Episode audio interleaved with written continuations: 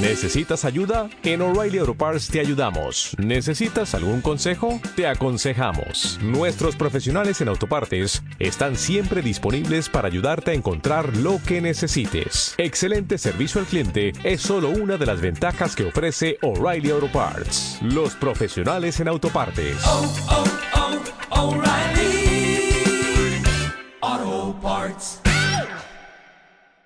mis hermanos, para la gloria de Dios vamos a comenzar esta reunión. Vamos a ponernos de pie para cantar el himno número 16.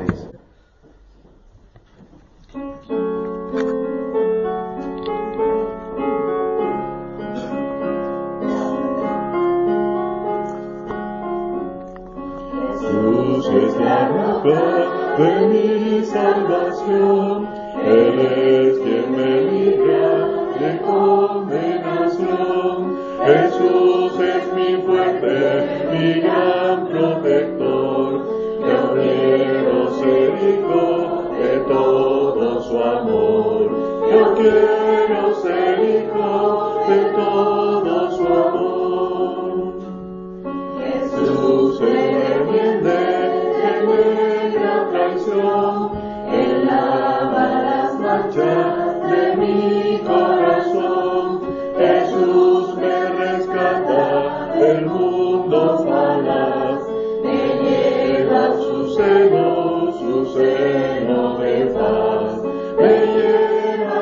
谁能诉说那悲欢？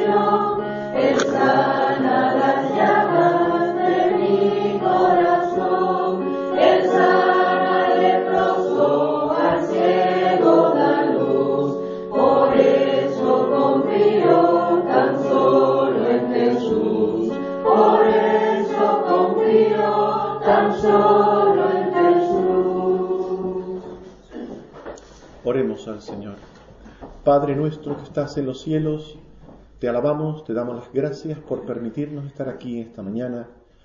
Te reconocemos como el único Dios, como el único Dios verdadero y vivo, soberano, creador de los cielos y de la tierra, hacedor de todas las cosas y también el dador de la vida y de la salvación que tenemos en Cristo. Reconocemos, Señor, que no somos nosotros lo que te hemos buscado, no somos nosotros lo que hemos creído por nosotros mismos, ni nos hemos arrepentido por nosotros mismos. Sabemos, Señor, que ha sido tu Santo Espíritu el que ha movido nuestros corazones, el que ha producido convicción de pecado, el que ha producido fe por la palabra, el que ha producido vida, vida por, por su poder, su fuerza y también por la acción conjunta de la palabra. Por eso, Señor, en esta mañana no podemos enorgullecernos como el fariseo y mirar a otros con desdén, sino que como el publicano, con los ojos bajos, con el corazón contrito y humillado, solo podemos decirte gracias Señor.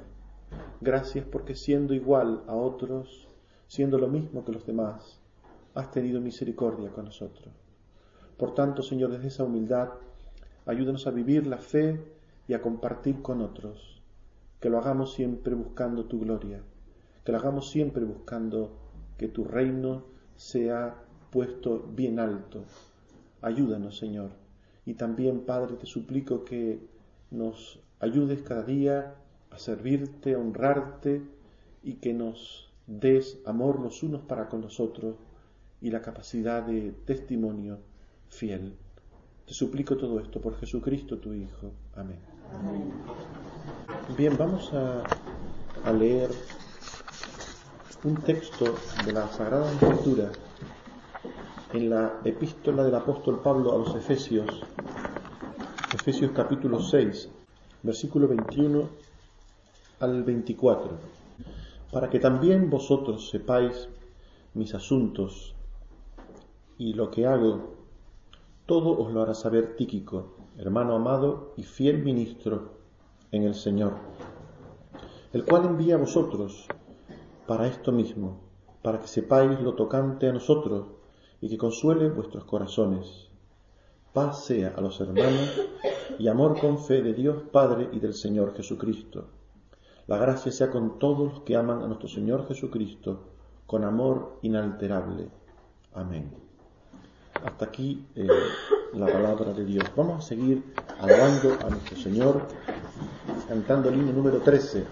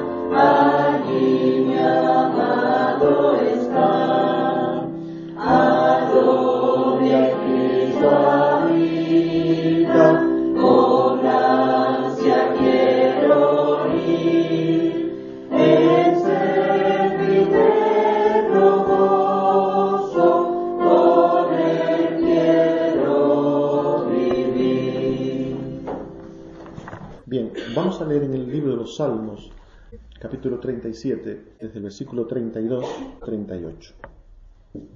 Dice así, acecha el impío al justo y procura matarlo. Jehová no lo dejará en sus manos, ni lo condenará cuando le, le juzgaren. Espera en Jehová y guarda su camino, y él te exaltará para heredar la tierra. Cuando seas destruido los pecadores, lo verás vi yo al impío sumamente enaltecido, y que se extendía como laurel verde. Pero él pasó, y aquí ya no estaba, lo busqué y no fue hallado.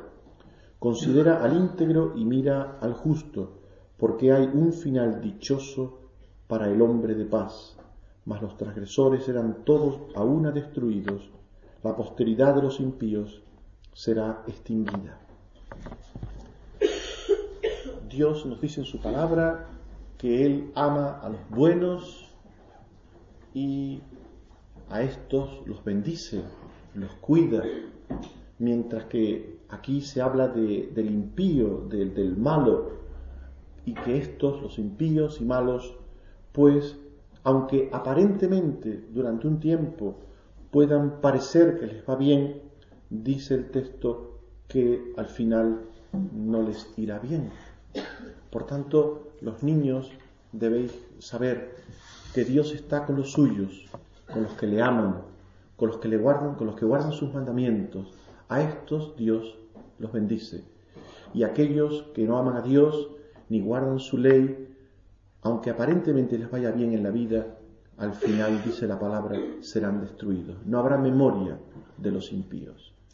Por tanto, tenemos que confiar en el Señor que Él está con los suyos y a estos protege y a estos cuida y que a los malos les irá mal.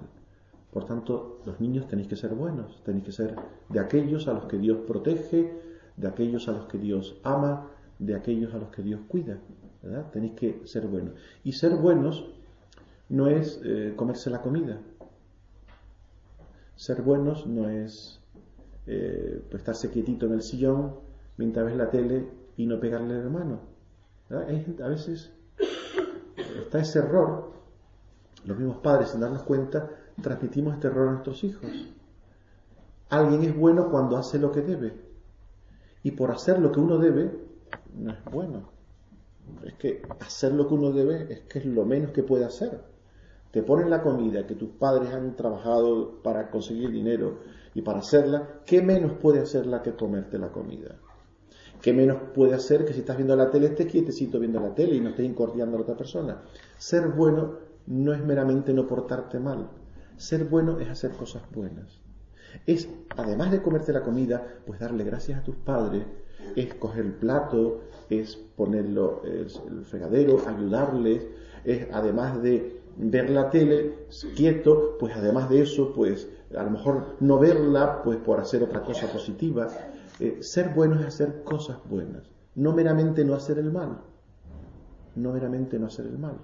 ¿eh? Por tanto, ojalá que no solo no hagáis el mal, sino que también hagáis cosas buenas.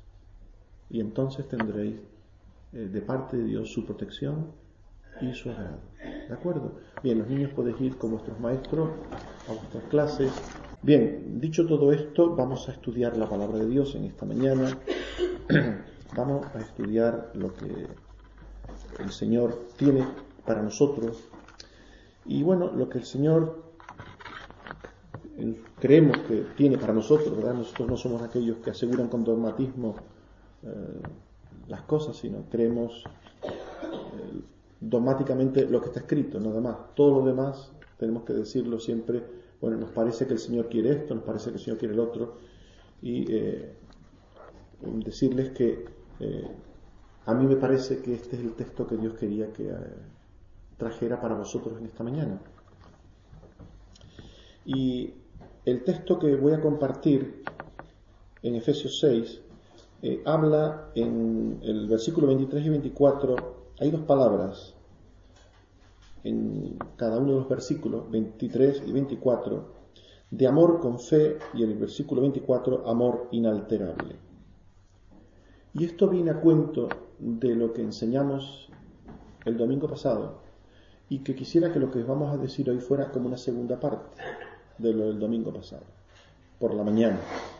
Estuvimos hablando el domingo pasado por la mañana, recuerda de 1 Corintios, 1 a los Corintios capítulo 13. Y estuvimos hablando que por encima de, de cosas a las que la gente le da mucha importancia, y que tiene su importancia, tiene su importancia.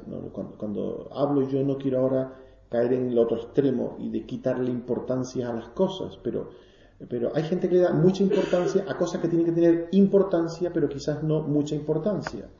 Es importante pues el estudio bíblico, es importante el conocimiento, es importante las actividades, es importante eh, hacer cosas de obra social, es importante que tengamos orden en la iglesia, que tengamos eh, no solamente orden, sino pues la música, que, tengamos un proyecto musical para la iglesia de alabanza, que no solamente sirva para dar culto a Dios, eh, para dar alabanza a Dios en los cultos, sino que también incluso pueda ser de testimonio, como estamos intentando proyectar Fíjense que con todo ese proyecto que hemos dicho, que no sé si al final yo lo he explicado bien o ustedes lo han entendido bien, no lo sé, pero el propósito es que pasemos a, darnos cuenta que hay un momento de recibir y un momento de dar y que eh, quizás tenemos que comenzar a dar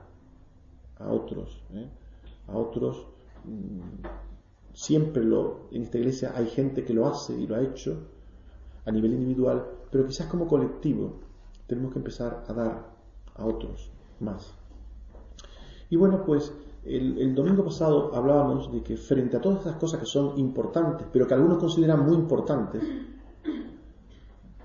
Pablo dice que el amor es lo más importante, en el sentido de que todas las cosas que hacemos en la vida tienen que ser hechas con amor. Y que si una cosa no se puede hacer con amor, es que esa cosa no está bien. Cualquier cosa que hagamos debe ser hecha por y en amor. Cualquier cosa. Y claro, surge la cuestión, ¿qué amor? ¿Qué forma de amor? Porque esto del amor es un terreno abonado, hablar de amor para que el subjetivismo para que la demagogia, para que eh, el sentimentalismo se introduzca para meter el error. Porque esto de, de amar y ser amado es algo que cualquiera puede decir en cualquier momento. Cualquiera puede decir te amo, te quiero. Cualquiera puede decir tengo amor a Dios, tengo amor a los hermanos. Cualquiera puede decirlo es tan fácil como, decir unas palabras. cuando decimos que por encima de tantas cosas debe haber amor, tenemos que preguntarnos eh, cómo es el amor, ese amor del que habla la Biblia, que es tan importante. ¿Cómo caracteriza la Biblia el amor? Ese amor que está por encima de hablar lenguas, de tener todo el conocimiento, de tener bienes, muchos bienes, y darlo para los pobres. Y dice la Biblia, el que hiciera todas estas cosas y no tiene amor, dice, de nada le sirve. Es como metal que resuena, es como símbolo que retiñe, es como un mal sonido, es como un sonido molesto al oído. Hacer cosas importantes ante los hombres, cosas que pueden tener valor y reputación de piedad, de religiosidad, pero sin amor es como símbolo que retiene. Venir aquí cada domingo a escuchar la palabra de Dios tiene reputación de religiosidad. Queda bien, ¿verdad? Queda bien decir que venimos a una iglesia y escuchamos la palabra de Dios y que pertenecemos a una iglesia, pero si después eso no se traduce en nuestras vidas diarias, cuando salimos de aquí, en nuestras relaciones humanas no se traduce, si eso no se traduce en un cambio real en nuestras vidas, ¿de qué sirve? La reputación de religiosidad es como una medalla no merecida que uno se coloca. Es como estos premios que se le dan a personas, no tanto porque lo merezcan, sino porque conviene que este año gane el premio alguien que sea Mm, africano O conviene que este año el premio lo gane alguien que sea una mujer, o sea un hombre, o sea un hombre joven. O conviene que este año el premio lo gane tal o cual persona. A veces saben ustedes que pasa eso. Este año, por ejemplo, uno de los premios Nobel se le dio a Obama. Y ellos se preguntará, ¿y qué ha hecho Obama para merecer el premio Nobel? ¿Eh? Pues yo no sé si lo saben hasta los mismos que se lo dieron. ¿eh? es una cosa puramente política, es, una, eh, es un premio que eh, es totalmente inmerecido porque no ha hecho nada para merecer ese premio, pero se le dio.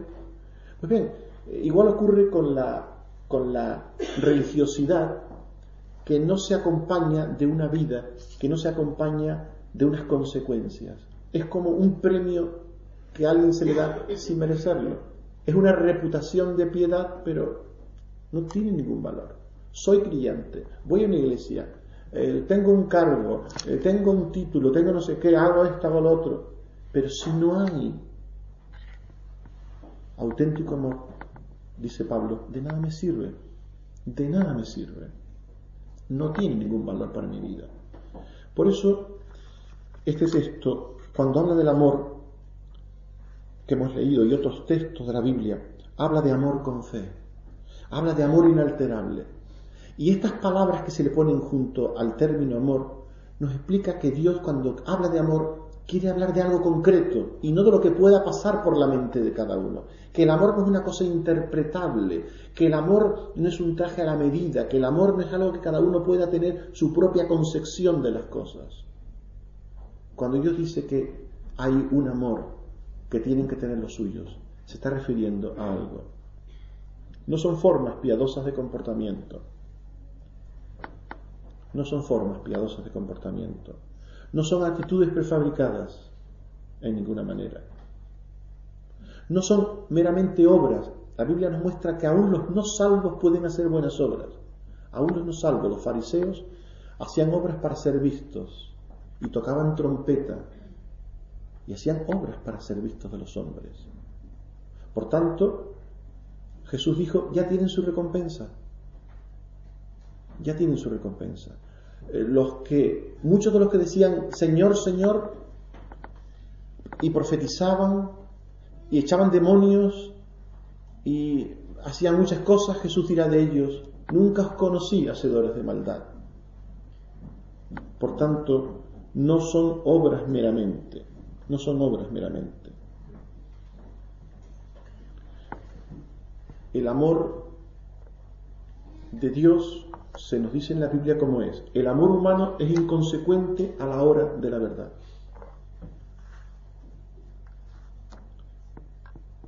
Te seguiré donde quiera que vayas, dijo una persona. Hizo a Jesús un gran ofrecimiento. A donde quiera que vayas te seguiré. ¿Se imaginan que alguien le dijera a nosotros, a donde quiera que tú vayas yo te seguiré? Pero cuando, cuando Jesús le dijo que él no tenía donde recostar su cabeza. Aquel ya se lo pensó. Pero fíjese, a donde quiera que vayas te seguiré. Se lo pensó. Es como mucha gente que dice de broma, cuenta conmigo por lo que sea, menos dinero. Cuando una persona diga esto, en el fondo, aunque sea una broma, porque muchas de las verdades se dicen en broma, está diciendo, cuenta conmigo, pero no para todo. Y aquello de menos dinero, en el fondo, en el fondo, quiere decir algo. Quiere decir algo. El amor en la Biblia siempre, siempre tiene una forma de ser. Mirad, hay un texto interesante que hemos leído en muchos momentos, en la segunda epístola de Juan, Segunda epístola de Juan.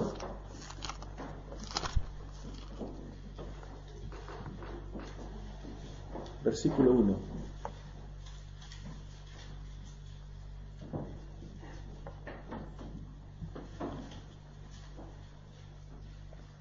El anciano a la señora elegida y a sus hijos, a quienes yo amo en la verdad, a quienes yo amo en la verdad. Tercera epístola de Juan, versículo 1. El anciano Agallo, el amado, a quien amo en la verdad. No puede ver amor en alguien que vive en la mentira, que vive en la hipocresía, que vive en el engaño. No puede ver amor, ni a Dios ni al prójimo. Una persona que tiene amor ama la verdad. Porque amor y verdad necesitan ir juntos, necesitan ir de la mano. El que ama cualquier forma de mentira, por muy pequeña que sea, el que se comporta con hipocresía, el que se comporta de una manera ambigua, una, forma confusa, el que miente deliberadamente, el que miente eh, de una forma, pues, secreta, de cualquier manera, donde hay mentira, no puede haber amor. No puede haber amor.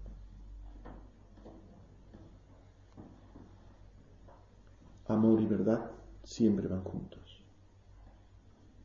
Por eso es que el que ama de verdad huye de la hipocresía. Huye de afectos impuros huye de afectos al margen de la palabra de Dios,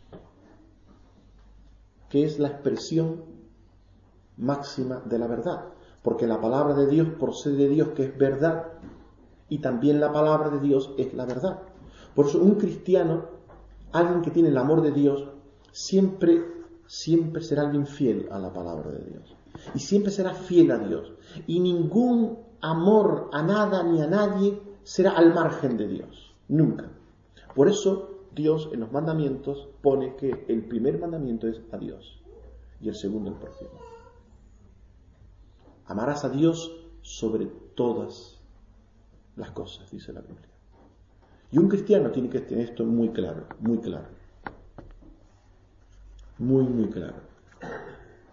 Por tanto, hermanos, el amor del que hablábamos el domingo pasado, cuando destacábamos el domingo pasado que lo más importante frente a otras cosas era el amor, es en primer lugar un amor que transita la senda de la verdad, que se acompaña de la verdad, un amor que, que no es mentiroso, que no es hipócrita, un amor que es sincero, que es veraz, un amor que en todas las cosas, en todas las cosas, tiene que ver siempre con Dios y su palabra. Pero también mirad en Juan 14, Juan 14, versículo 15. Juan 14, 15.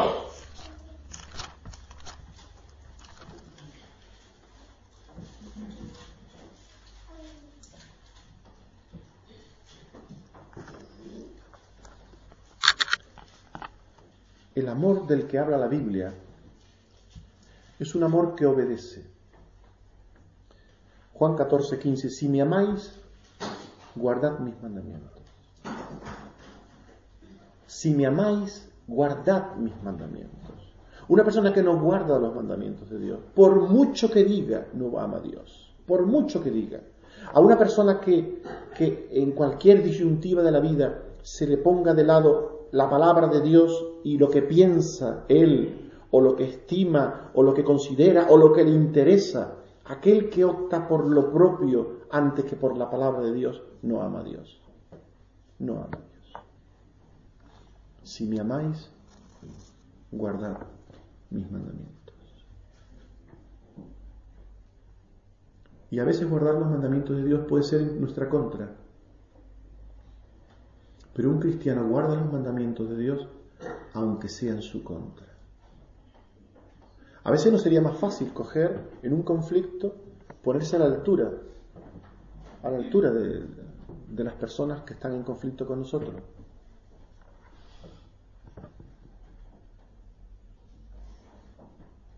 Recuerdo hace unos años que tuve un problema con alguien y alguien que no era cristiano yo si tú quieres te lo resuelvo, yo me busco dos mandantes que vayan, le peguen una paliza a fulano de tal y se acaba el cuento.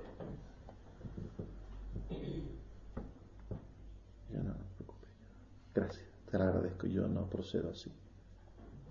Yo no procedo así. Yo no procedo así. Pero en el mundo hay formas de arreglar las cosas. La gente eh, tiene manera eh, de, expresar el rencor, la ira, la violencia, em, de una forma o de otra. Y un cristiano sabe que no, no puede ser. Y eso muchas veces va en nuestra contra, en el sentido de que te perjudicas, porque claro, eh, eh, es como un combate de boxeo en el que tú eres un boxeador que quieres boxear con las reglas y el otro lleva una herradura en el guante, te da una patada cuando el, árbitro no, mira. Y claro, ¿cómo tú conseguir mantenerte en el ring con alguien que está transgrediendo las normas permanentemente? La tendencia es, pues yo hago lo mismo, pero un cristiano ama a Dios y guarda las normas. Y aunque eso suponga recibir más bofetadas, aunque eso suponga recibir más golpes, yo no puedo transgredir las normas. No puedo. La conciencia de un cristiano tiene que impedirle transgredir la ley. Coger el atajo, el camino corto, que muchas veces el mundo nos dice, o la propia carne. ¿Cuántos problemas se resolverían con una mentira, con una excusa, verdad? Y sin embargo un cristiano dice no. Porque hay gente que le das una mentira, una excusa, oh, y te pones hasta una medalla, porque no solamente te entiende, te comprende, ah, qué bien, pero le dices la verdad y no acepta la verdad. Pero un cristiano obedece a Dios, guarda los mandamientos de Dios. Y dice la Biblia que el creyente es alguien que, aun cuando juran su propio perjuicio, con todo se mantiene en lo que ha dicho. Un cristiano es una persona que ama a Dios, ama al prójimo, y en su amor a Dios y al prójimo guarda la ley de Dios, la guarda aunque a veces esto suponga perjudicarnos. No caer en el juego sucio de otro, no entrar en las formas barriobajeras de otro, pues si aquel grita, tú mantener el tono, si aquel eh, recurre a una forma, tú mantenerte en tu posición. Y aparentemente, aparentemente y mm, realmente en muchos momentos, esto puede suponer pérdidas para un cristiano. Pero el que ama a Dios guarda sus mandamientos. Si me amáis, si me amáis, guardad mis mandamientos, dice Jesús. Si me amáis, guardad mis mandamientos. El que tiene mis mandamientos y los guarda, ese es el que me ama. Y el que me ama será amado por mi Padre, y yo le amaré y me manifestaré a él. El que me ama mi palabra guardará, y mi Padre le amará y vendremos a él y haremos morada con él. El que no me ama, mirad ahora, el que no me ama no guarda mis palabras. El que no me ama no guarda mis palabras. Una persona que no ama a Dios no puede guardar la palabra de Dios. La puede guardar solamente selectivamente, si cuando le conviene. Pero cuando deja de convenirle, no guarda la palabra de Dios. Y esa no es la obediencia es la obediencia. Abraham amaba a Dios, obedecía a Dios y lo obedecía siempre. Aun cuando lo que Dios le pedía no era lógico, suponía una pérdida, suponía un sacrificio muy importante para él. Era una prueba solamente. Pero aun cuando era algo que le suponía un perjuicio, si Dios me lo pide, si Dios quiere que yo haga esto, yo lo voy a hacer. Y este es el auténtico amor verdad y obediencia. Pero otro texto, Primera de Juan 3, 18, 1 de Juan 3, 18, 1 de Juan 3, 18.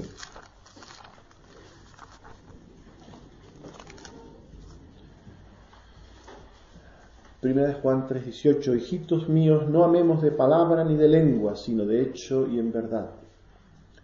No amemos de palabra ni de lengua, sino de hecho y en verdad. Obviamente el amor necesita expresarse por la, por la boca. Y fíjense que la Biblia no está en contra de las manifestaciones externas de cariño. A las personas que queremos y que decirle que queremos, que las queremos.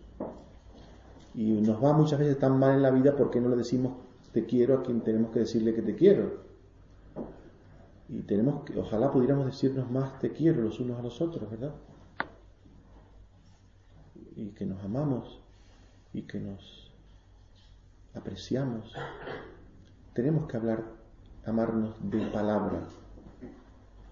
Tenemos que amarnos de palabra. Tenemos que expresar nuestros sentimientos con las palabras. Y hay momentos en la vida que son especialmente necesarios para decir te quiero o para decir te aprecio que sepas que, te, aprecio de, verdad. Pero el problema es cuando el amor se limita a palabras solamente. Cuando el amor solo son palabras y no hay hechos. Y lo que está diciendo aquí Juan es, hijitos míos, no amemos de palabra ni de lengua, sino de hecho y en verdad. Él no está negando la expresión de cariño que el propio Juan o Pablo en otros momentos dirá, Dios sabe cuántos amo, dirá ¿eh? algunos hermanos. Dios sabe cuántos amo.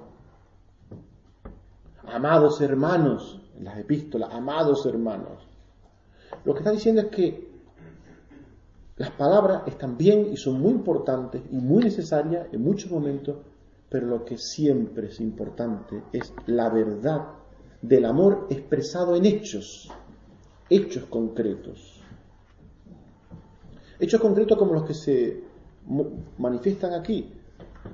Dice anteriormente que eh, está hablando del que de aborrecer al hermano, versículo 15. Pues un hecho concreto es que yo no puedo decir que amo a alguien a quien al mismo tiempo aborrezco. No puedo ser Yo amo a fulano y al mismo tiempo lo aborrezco.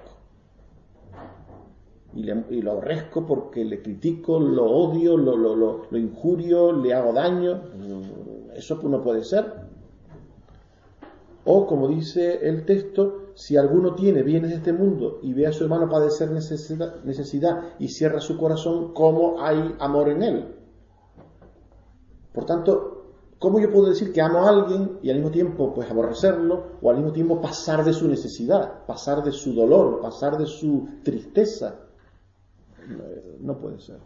Por tanto, lo que está diciendo aquí Juan es que el amor, el amor debe ser algo que nos lleve a implicarnos en la vida del objeto, del ser amado.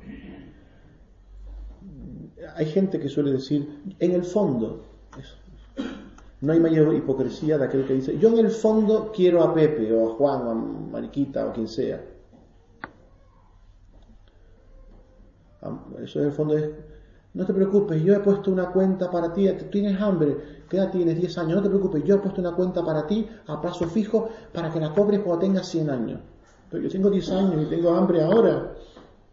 No, pero cuando tengas 100 años, yo te he puesto una cuenta, he puesto una peseta a plazo fijo. Cuando llegue, tengas 100 años, tendrás mil o dos mil. Pero es que yo tengo hambre ahora, con 10 años. Pero yo en el fondo te quiero, fíjate, te quiero en el fondo que yo tengo una cuenta para ti para dentro de 100 años. El amor tiene que ser de hecho y en verdad, no meramente de palabra. De hecho y en verdad. Filipenses 1.9. Filipenses 1.9. Filipenses 1.9.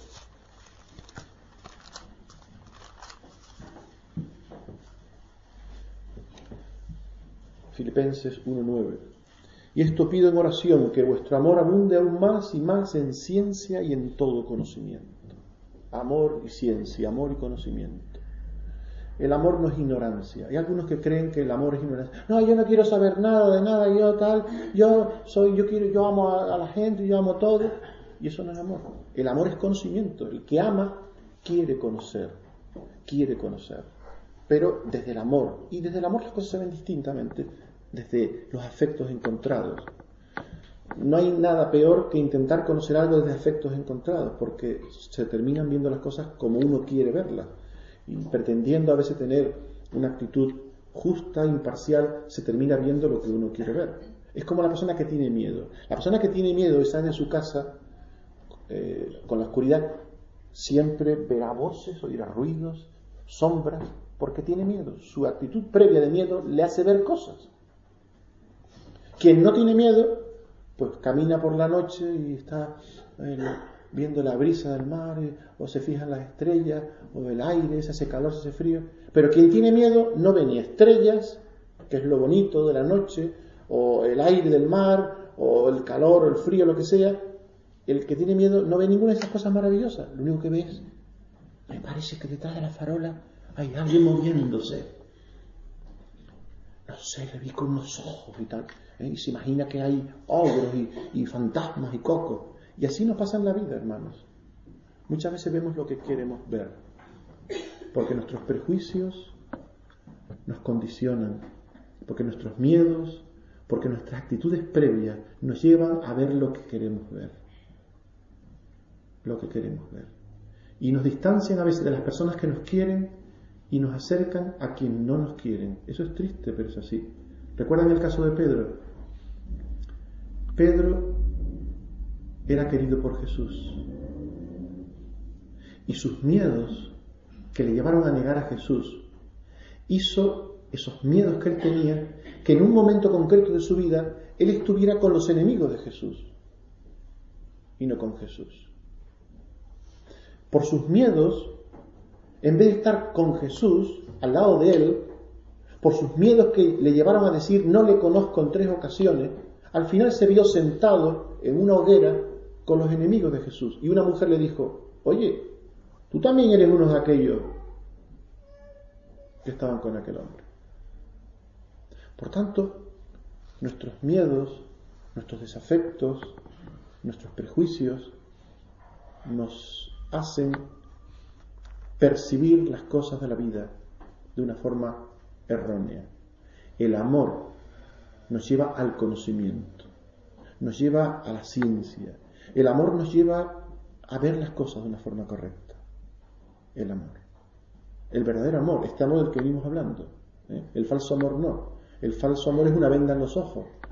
La madre que se resista a ver que su hijo es un criminal, que su hijo es un borrachín, que su hijo es no sé qué, y lo justifica y no sé qué. Hemos visto por la tele a veces perpentos de alguien que ha sido cogido con el puñal en, la, en, la, el cuerpo y la madre, no, yo no creo que mi hijo, mi hijo es una buena persona. Pero mire, es que tenía la mano allí metida, estaba sacando el ojo. No, no, pero es que eso, eso solamente que eso estaba, mm, estaba ayudándole, la madre o un primo, quien fuera. Allí negándose a ver aquello, ¿no? Ese tipo de, de, amor de mucha gente que son como vendas, que personas que se ciegan a ver realidades, eh, no es de lo que estamos hablando. Estamos hablando de un amor en la verdad, un amor con obediencia a la palabra de Dios, que toma en cuenta la palabra de Dios, un amor de hecho y en verdad, un amor de esta manera llega al conocimiento de las cosas. Llega al conocimiento de las cosas. Porque este amor del que estamos hablando no es amor a uno mismo, es un amor eh, primero a Dios y segundo al prójimo. Ya saben, hemos dicho muchas veces que los tiempos de los verbos humanos son primero yo, Segundo, tú. Tercero, él. ¿Eh? Los hombres, cuando hacen las cosas, las hacen según la carne. Primero yo, segundo tú, tercero él. el orden cristiano sería primero él, segundo tú, tercero yo. ¿Eh? Si tuviéramos que hacer nosotros y poner eh, las cosas en orden, sería este el orden. Pero los seres humanos, primera persona, yo. Pues bien, el amor nos puede llevar al conocimiento verdadero. También es importante lo que dice Pablo escribiendo a los Colosenses, Colosenses 1, versículo 8, dice allí, habla de amor en el espíritu, amor en el espíritu. Aquí se refiere al Espíritu Santo. Y el amor en el Espíritu Santo no está hablando de un amor con discernimiento. Con discernimiento. Frente al amor sin discernimiento. Porque el Espíritu Santo nos da discernimiento, que es una capacidad de percibir las cosas mucho más allá de la apariencia, mucho más allá de lo que parecen ser las cosas. El amor en el Espíritu. El apóstol Juan hablará de que no creáis a todo espíritu, sino que tengamos discernimientos. A veces las cosas parecen ser de una manera, pero son de otra. El que tiene amor por y en el poder del Espíritu Santo discierne, discierne. Discernir es entender, aún cosas que no se ven, aún cosas que no son evidentes, es tener un criterio justo, adecuado de las cosas. Amor en el Espíritu también es una actitud en la que, porque el Espíritu Santo está en la persona, esa persona actúa siempre desde una actitud pura, porque el Espíritu Santo es pureza, es santidad. El Espíritu Santo es luz, una actitud benigna. Amar en el espíritu es amar de una forma benigna, benigna. Que siempre al amar, si no puedes hacer bien, como mínimo no hagas el mal. Si no puedes hacer todo lo que quieres hacer, como mínimo haga todo lo que puedes hacer. Si no todo lo que quieres, todo lo que puedes. Es un amar que nos da fuerzas, porque el Espíritu Santo que nos ha sido dado es un espíritu de poder, no de cobardía, sino de poder. Y también, también, y ahora volviendo para terminar al texto con el que empezamos, ahí se habla de fe y se habla de inalterable. El amor del que habla la Biblia es un amor con fe, es un amor inalterable. Dos cosas. Fe. La fe nos habla de que Todas las cosas del que ama de verdad las ve a través de Dios. No hay cosa que alguien que ama de verdad, con el amor del que estamos diciendo que es superior a todo, no lo ve a través de Dios. La fe nos habla de la relación con Dios. La fe siempre es en Cristo, siempre es en Dios, siempre es en la palabra. No es fe en cualquier cosa. Pues bien, un cristiano que ama nunca puede separar sus afectos a las personas de su afecto a Dios, de su relación con Dios. Y dice el texto además, inalterable, inalterable. El verdadero amor es inalterable. El amor humano cambia con el tiempo. El amor humano es como estas botellas de vino que la abres y a los dos días está vinagrado. A los dos días. El amor verdadero es inalterable. Pueden pasar los tiempos, pueden pasar circunstancias. Siempre ama al objeto amado, siempre. Porque es un amor en la verdad, en obediencia a la palabra, un amor de hecho y en verdad, no meramente de palabras, un amor que percibe las cosas con conocimiento real, un amor en el espíritu, un amor con fe. Hermanos, el domingo decíamos que el amor tiene que estar en nuestras vidas, por encima de muchas cosas a las que las personas le dan valor, pero que ese amor que esté en nuestras vidas sea este del que hemos hablado en esta mañana, y no un subproducto descafeinado, light, que cada uno a su antojo haga de amor, ¿verdad? Sino el amor de Dios. Esté el amor de Dios. Si somos capaces de amarnos con el amor de Dios, nuestras relaciones se mantendrán en el tiempo. Nuestras relaciones irán a más en el tiempo. Nuestras relaciones se verán adornadas en el tiempo por las virtudes cristianas, por el servicio a Dios, por la solidaridad, por tantas cosas maravillosas. No nos demos cualquier amor. Démonos este amor y el Señor nos bendecirá. Que Él nos bendiga a todos. Vamos a ponernos de pie para cantar el himno número 2.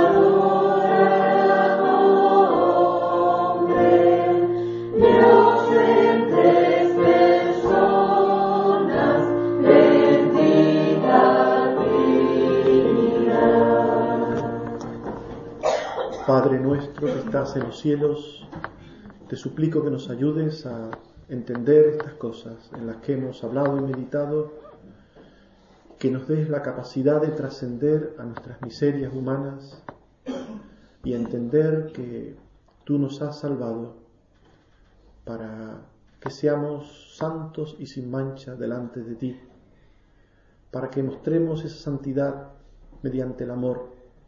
Tu Hijo nos dijo, en esto conocerán que sois mis discípulos, cuando cuando vean que os amáis los unos a los otros. Ayúdanos, Señor, a amarnos y amarte a ti y amar con este amor genuino, Señor, en la verdad, un amor que sea inalterable, un amor con fe, un amor en obediencia, un amor que sea en definitiva, Padre, para tu gloria. Líbranos, Señor, de sucedáneos, líbranos de apariencias, líbranos de cualquier cosa que no sea lo que tú en palabra enseña. Ayúdanos a serte fieles siempre. Queremos parecernos a tu Hijo, queremos imitarle, queremos ser sus discípulos. Señor, todo lo de esta vida es perecedero. Nada trajimos y nada vamos a llevar. Líbranos, Señor, de amar al mundo y las cosas de este mundo. Y líbranos, Señor, del error y del engaño de este siglo. Por Jesucristo tu Hijo. Amén. Que el Señor nos bendiga.